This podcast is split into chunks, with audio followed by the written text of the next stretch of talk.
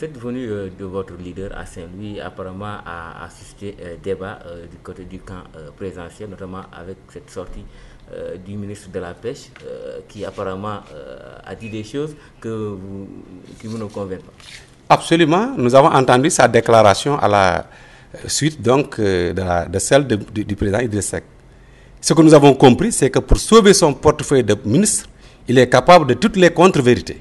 Parce qu'en réalité, l'homme d'État qui est Idriss Seck a juste demandé ici à son patron de président de la République, avant de signer un quelconque accord, de défendre les intérêts de ses concitoyens pêcheurs, tout comme son homologue mauritanien d'ailleurs le fait naturellement euh, pour son pays.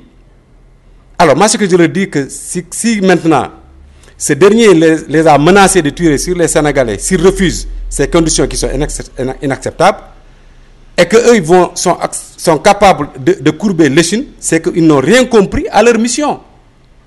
Alors, personne n'a entendu le président Idrissa inviter quiconque à transgresser les lois d'un pays voisin.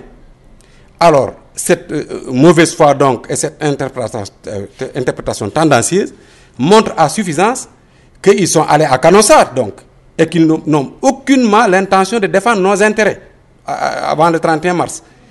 Alors, ce que nous avons compris, c'est que eux, s'ils sont dans cette posture, c'est qu'il faut nécessairement qu'ils débarrassent le plancher le, le, le 24 février prochain.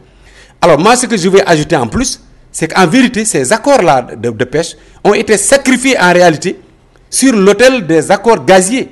Ces mêmes accords qui cachent également d'autres intérêts inavoués, et ces intérêts remontent au permis euh, qui a été délivré, à, à Franck Timis. Nous attendrons d'ailleurs pour, pour, pour réagir encore sur cette question.